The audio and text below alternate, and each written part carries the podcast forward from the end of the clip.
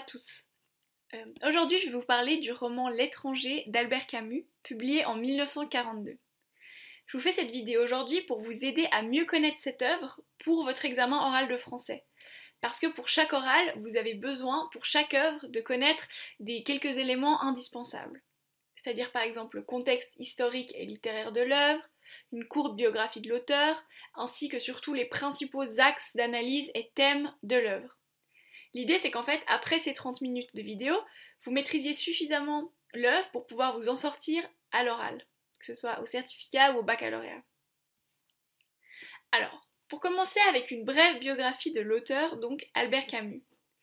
Il est né le 7 novembre 1913 près de Mandeville en Algérie, qui est à l'époque encore une colonie française. Il est donc pied noir, c'est-à-dire qu'il fait partie d'une famille française qui habite en Algérie. Il passe toute sa jeunesse à Alger, grâce notamment à l'aide euh, de son instituteur Louis Germain, il reçoit une bourse et il peut continuer ses études. Dans les années 30, il étudie donc la philosophie et il s'engage dans le Parti communiste euh, avant d'en être assez rapidement exclu. On lui diagnostique aussi assez jeune une tuberculose et il restera malade en fait jusqu'à la fin de sa vie. En 1937, il publie ses premiers écrits et en parallèle, il commence une carrière de journaliste. En 1940, il part habiter en France, en plein pendant la Seconde Guerre mondiale, et il publie en 1942 L'étranger, justement, et Le mythe de Sisyphe. Pendant la guerre, il rejoint la résistance en s'engageant notamment pour le journal Combat. Quelques années plus tard, en 1947, il publie La peste, un autre de ses textes très importants. Ensuite, pendant la guerre d'Algérie, Camus s'engage pour la paix et il rédige de nombreux articles qui seront réunis sous le titre de Chronique algérienne. Il reçoit le prix Nobel de littérature en 1957 pour l'ensemble de son œuvre, avant de mourir euh, prématurément dans un accident de voiture en 1960, et pour l'anecdote, dans la voiture de son éditeur Gallimard. Il était à ce moment-là en train de rédiger un roman, Le Premier Homme, qui sera publié de manière posthume, c'est-à-dire euh, après sa mort euh, en 1994. Pour passer maintenant au contexte littéraire de l'œuvre.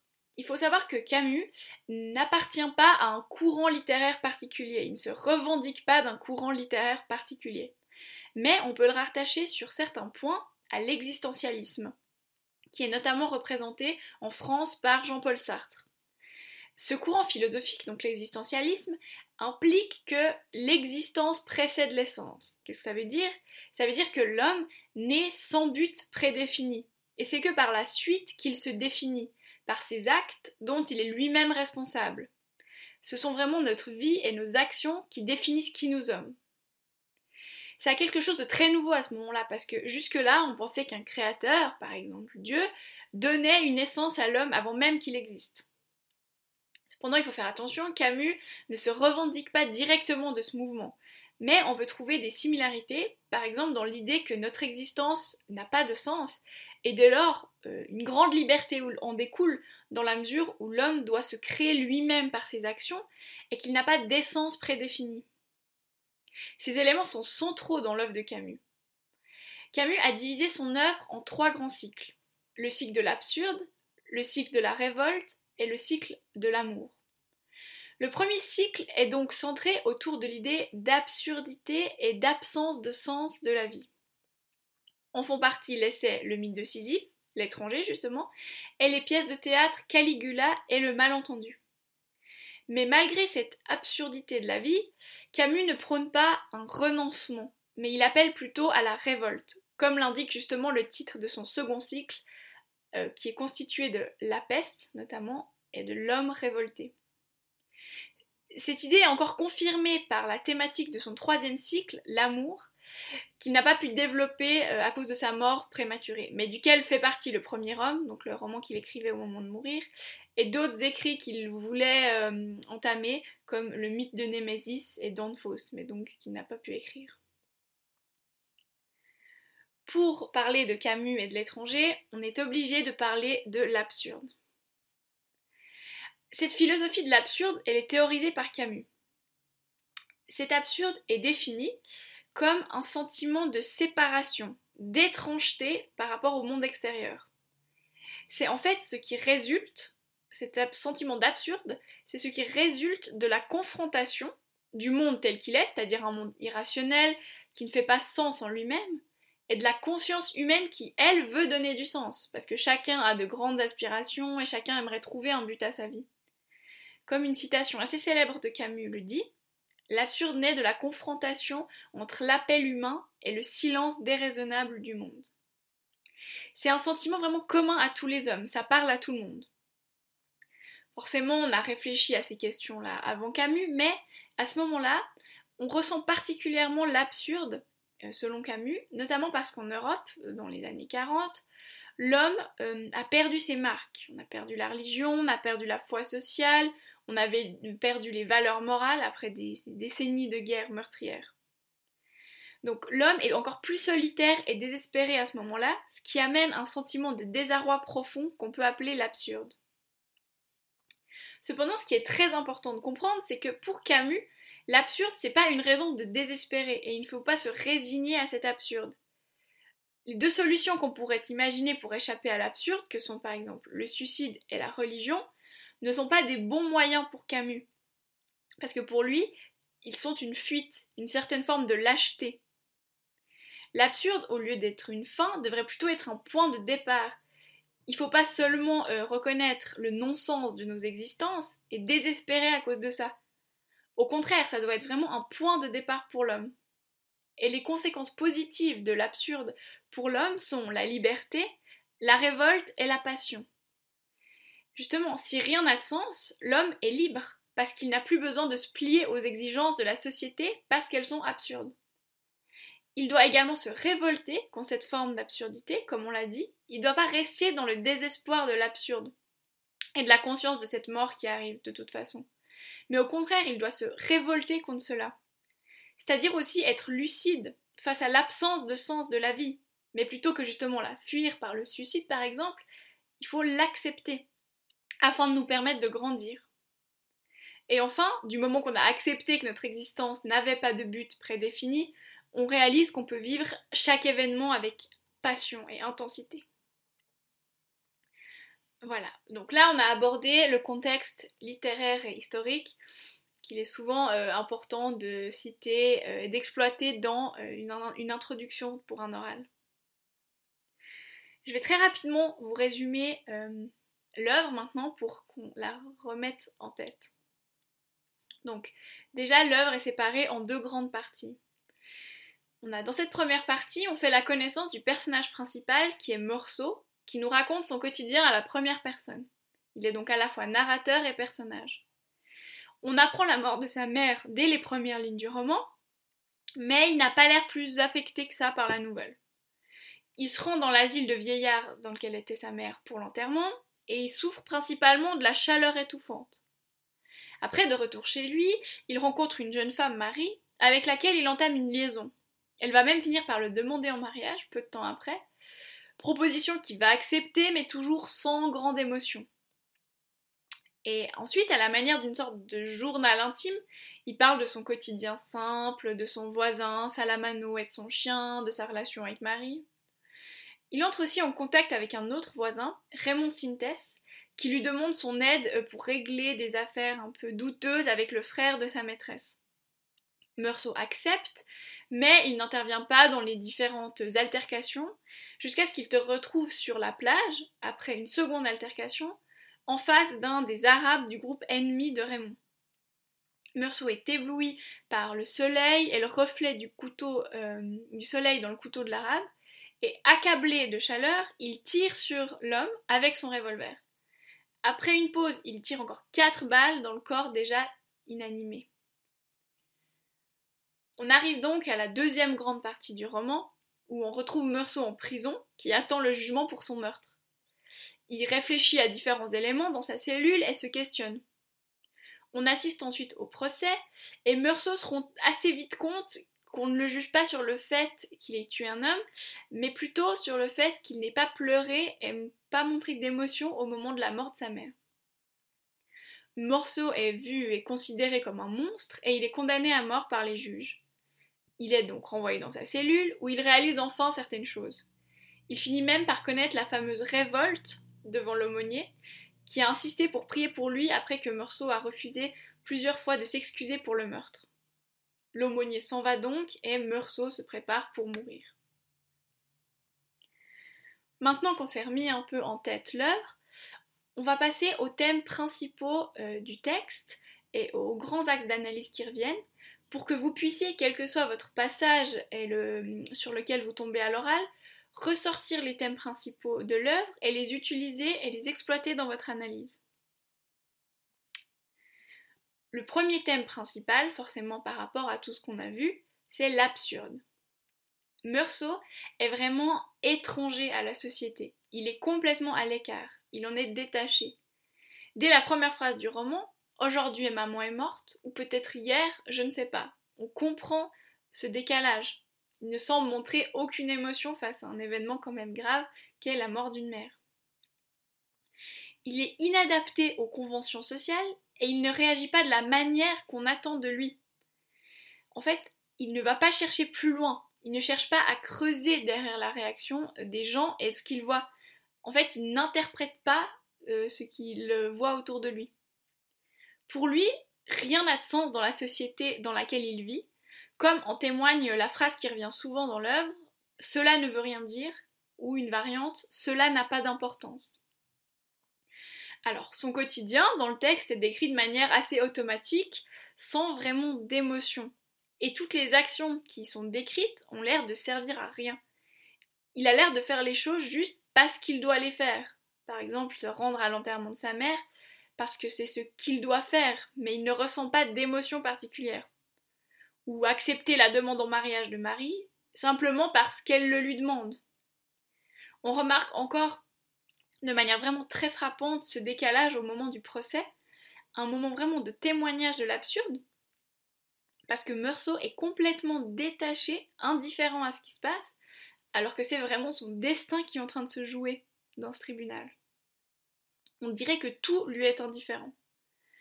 Son comportement est tellement poussé à l'extrême que parfois il agit comme un enfant, comme par exemple dans l'incipit du texte, donc au tout début, lorsqu'il annonce à son patron qu'il doit prendre des jours de congé pour se rendre à l'enterrement de sa mère, et que ce dernier n'a pas l'air très enchanté par la nouvelle, il lui répond Ce n'est pas ma faute, comme un enfant euh, pris en faute qui essaie de se justifier, alors que évidemment que la mort de sa mère n'est pas sa faute. Mais justement, cette forme de simplicité lui permet de décrire le monde avec un œil neuf, parce qu'il en parle comme s'il le découvrait. Et cela, cette manière de voir le monde permet au lecteur de se questionner, parce que ça remet en cause toutes les choses qui pour lui étaient vues comme acquises. Par exemple les institutions comme le mariage, ou les conventions sociales comme le fait de pleurer à l'enterrement de sa mère. Meursault peut être considéré comme un anti-héros, parce qu'au contraire du héros qui est un être aux qualités exceptionnelles et qui défend des valeurs morales, ou bien du héros complètement négatif qui lui n'est pas du tout moral mais euh, dont on s'intéresse aux actions, le anti-héros euh, n'a rien de spécial, en fait il est complètement banal. C'est juste euh, un homme ordinaire qui se retrouve pris dans des événements exceptionnels, il se retrouve pris au cœur de l'intrigue. Et pour Meursault, ce sont des événements tragiques dans lesquels il se sent pris. On a l'impression, en lisant le texte, qu'il est pris dans une, tragédie, c'est-à-dire qu'il semble agir malgré lui. Il subit les événements extérieurs et ne se pose jamais de questions sur ce qui lui arrive. Il ne cherche jamais à contrôler ce qui se passe. Donc en ce sens-là, Meursault est l'archétype de l'homme absurde. Ces actions n'ont même pas l'air d'avoir de raison valable. Par exemple, l'absurdité extrême, c'est euh, le meurtre, euh, qu'il explique simplement par la chaleur et le soleil, ce qui n'est évidemment pas une raison recevable dans notre société. Il ne contrôle rien de ce qui se passe autour de lui, et justement c'est comme s'il était pris dans un engrenage qu'il ne comprend pas et duquel euh, c'est impossible de se défaire. Et cette manière de voir les choses, cette manière qu'ont les événements euh, de lui arriver sans qu'il ne puisse rien faire, peut provoquer plusieurs réactions chez le lecteur. Par exemple de la pitié, mais aussi une interrogation. Parce qu'au travers du personnage de Meursault, on se demande si nous-mêmes, on contrôle véritablement notre existence. Est-ce qu'on est autant en contrôle qu'on le pense? On n'est pas tous des sortes de morceaux au fond? Mais malgré son détachement et son décalage euh, apparent, Meursault est quand même le personnage de l'authenticité et de la sincérité. Parce qu'il est totalement lucide sur ce qui lui arrive et sur le monde qui l'entoure. Et en fait, il ne fait tellement pas semblant de jouer au jeu euh, social qu'il est exclu de la société parce qu'il n'adhère pas à ses conventions. Mais justement, grâce à Meursault, on peut comprendre que ce qu'on croit donner du sens à notre existence est en fait vide. Il nous fait réaliser l'absurdité de la vie. Donc, dans un premier temps, c'est important de relever cet absurde, euh, symbolisé par Meursault, mais c'est très important de voir dans le roman que cet absurde est condamné, notamment lors du procès. Pour le jury, en fait, au moment du procès, ce qui est insupportable, ce n'est même pas le meurtre de l'arabe, mais plutôt le fait que Meursault ne semble pas éprouver de regret pour son acte, et surtout qu'il n'ait pas montré d'émotion au moment du décès de sa mère, et surtout à son enterrement. En fait, on n'arrive pas au moment du procès à envisager que son meurtre n'est pas d'autre raison que la chaleur comme il le dit. On ne peut pas comprendre un homme qui a l'air simplement guidé par euh, ses sensations. Meursault est vraiment perçu comme un monstre parce qu'il renvoie à cette absurdité, à ce non-sens de notre vie qu'on essaye toujours d'oublier par, par exemple, les conventions sociales auxquelles on se plie. Il est trop différent pour être accepté. C'est pour ça qu'on le condamne.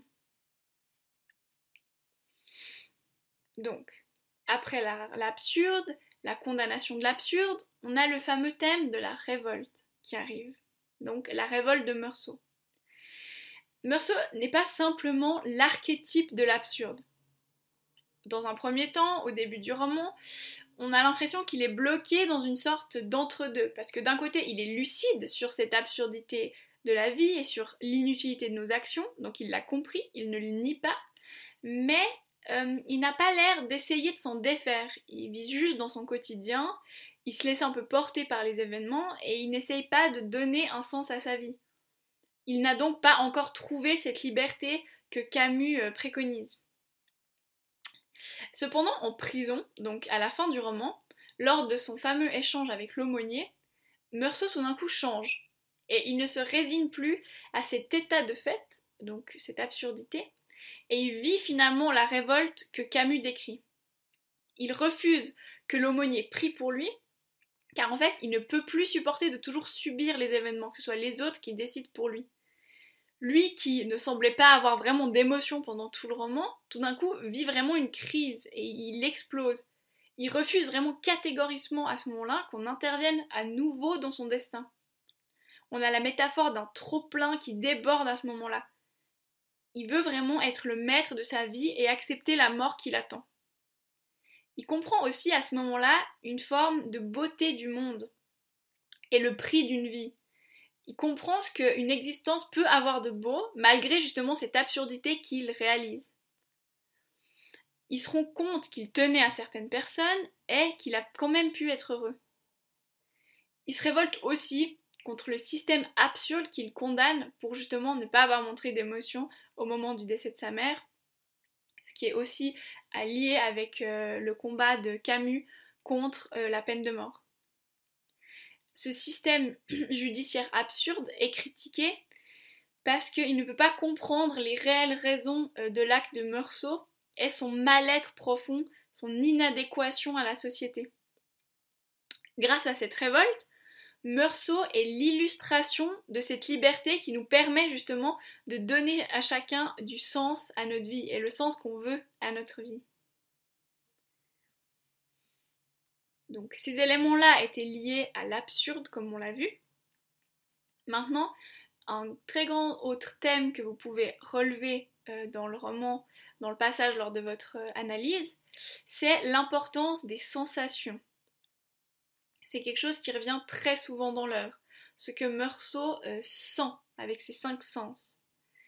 Dans la mesure où justement Meursault ne cherche jamais à trouver du sens, de la signification à ce qu'il y a autour de lui, il est concentré principalement sur les sensations. ce sont elles qui dictent son existence, et les sens ont un rôle central dans le roman, et c'est par eux qu'on accède surtout à l'intériorité de Meursault. Ce sont eux qui priment, bien plus que par exemple justement les pensées de Meursault ou les émotions auxquelles on a très peu accès. On comprend assez vite qu'il recherche simplement ce qui lui fait du bien au niveau des sens, donc par exemple le plaisir charnel avec Marie, la baignade, le soleil sur sa peau. Mais au-delà de cet aspect euh, bienfaisant, le malaise est vraiment omniprésent dans l'œuvre. Et c'est le malaise lié de nouveau aux sensations. Surtout la force euh, vraiment maléfique du soleil qui est omniprésente dans l'œuvre. Déjà à la visite de l'asile de vieillards pendant l'enterrement, forcément au moment du meurtre, parce que apparemment c'est le soleil qui pousse Meursault à commettre cet acte, mais aussi pendant le procès, où tout le monde étouffe et l'atmosphère est, étouffante. Et ces sensations suffisent à provoquer ces actes. Il ne faut vraiment pas chercher d'autres raisons au meurtre. C'est un meurtre absurde. Enfin, un dernier élément très très important à relever et qui peut vous aider pendant votre oral, c'est de relever le style. Le style de l'œuvre de l'étranger est très particulier. C'est ce qu'on appelle l'écriture blanche. C'est une expression qui a été euh, inventée par euh, Roland Barthes dans son texte Le degré zéro de l'écriture en 1953. Cette écriture blanche, elle est totalement dépouillée, euh, elle est minimaliste et très plate. Elle est aussi très éloignée de la littérature, c'est-à-dire qu'on peut presque dire qu'il n'y a pas de style. Et cette absence de style rejoint l'absence de sens dans la vie de Meursault et son apparent justement désintérêt à tout. On n'a jamais d'émotions qui sont décrites. Ou presque jamais. Ça, ça le rend vide. On appelle cette écriture blanche parce qu'elle est très simple et composée de phrases très courtes et peu structurées, il n'y a pas de fioriture. Mais en plus, elle est assez crue, ce qui donne vraiment une impression de malaise en lisant, comme la, la fameuse première phrase Aujourd'hui maman est morte, peut-être hier, je ne sais pas ça donne tout d'un coup une impression de malaise. On a également l'usage du je, qui peut rappeler une forme de journal intime, et qui surtout permet d'accéder à l'intériorité du personnage, grâce à une focalisation interne. Et puis c'est grâce à cette focalisation interne qu'on arrive à saisir les raisons du comportement de Meursault. On comprend son décalage face au monde parce qu'on est dans sa tête. Et c'est ça qui nous fait prendre conscience de l'absurdité de la vie mais aussi qui nous permet de voir sa révolte finale et de la comprendre et de voir l'évolution du personnage. Meursault est donc personnage et narrateur à la fois. On a vraiment une étrangeté de ce jeune narrateur qui a l'air détaché de ses propres émotions. Un autre élément intéressant, c'est l'usage du passé composé qui met à distance le récit qui le fige un peu, parce que le passé composé est un temps qui n'a pas de rapport direct avec le présent. Donc ça donne un aspect vraiment détaché. Et c'est aussi quelque chose de très innovant à l'époque d'utiliser le passé composé, le présent dans une œuvre littéraire. Parce que à ce moment-là, euh, les récits sont surtout euh, narrés au passé simple. Mais cette écriture ne reste pas aussi simple tout au long du roman, et il est intéressant de remarquer qu'à la fin, elle se complexifie au fur et à mesure que justement l'action avance. Et le style de la fin est plus complexe et il illustre l'évolution de l'homme, de Meursault en tant qu'homme. Meursault devient en effet lui-même plus complexe et il réalise un certain nombre d'éléments, ce qui se reflète dans ce style.